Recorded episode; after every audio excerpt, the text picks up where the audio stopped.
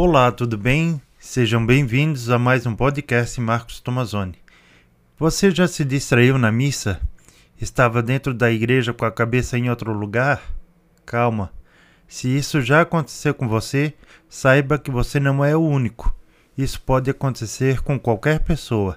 O podcast de hoje tem a missão de te ajudar nessa questão. Será apresentado sete dicas sobre o que fazer caso você se distrair durante a missa. Antes de entrar no assunto, gostaria de deixar alguns convites. Primeiro, para você me seguir em minhas redes sociais. Os links estão na descrição do podcast.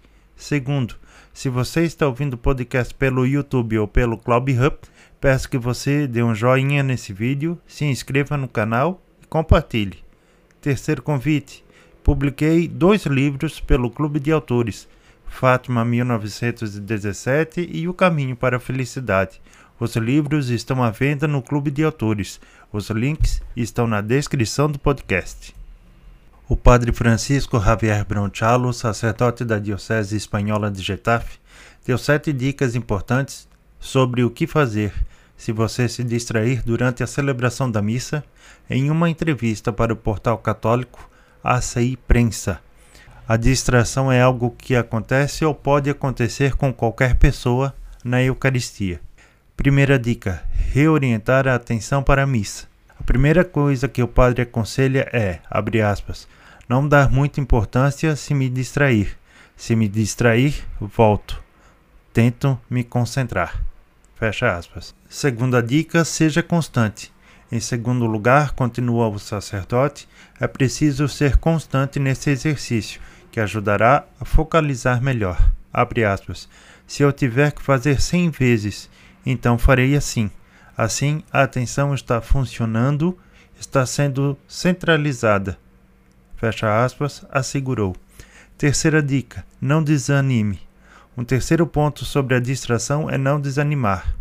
Abre aspas, não pensar que me distraí e ponto. A missa inteira se foi. Fecha aspas. Quarta dica: rezar antes da missa.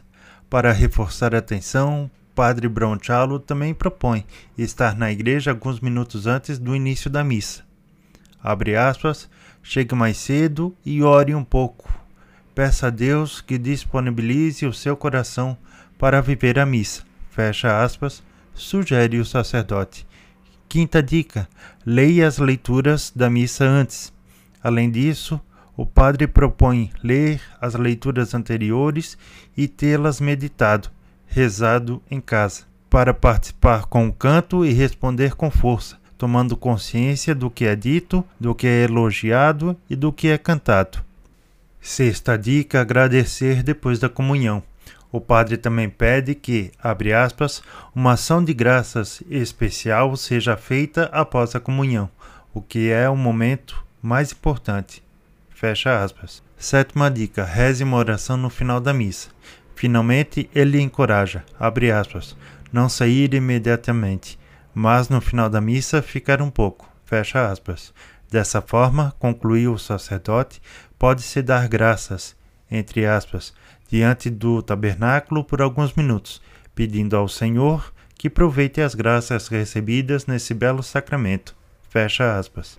Muitas vezes vamos à missa, mas com a cabeça mil por hora, e nesse momento sublime não conseguimos nos concentrar. Sigamos essas orientações do Padre Francisco Javier Bronchalo para que a nossa oração aconteça com a maior qualidade possível.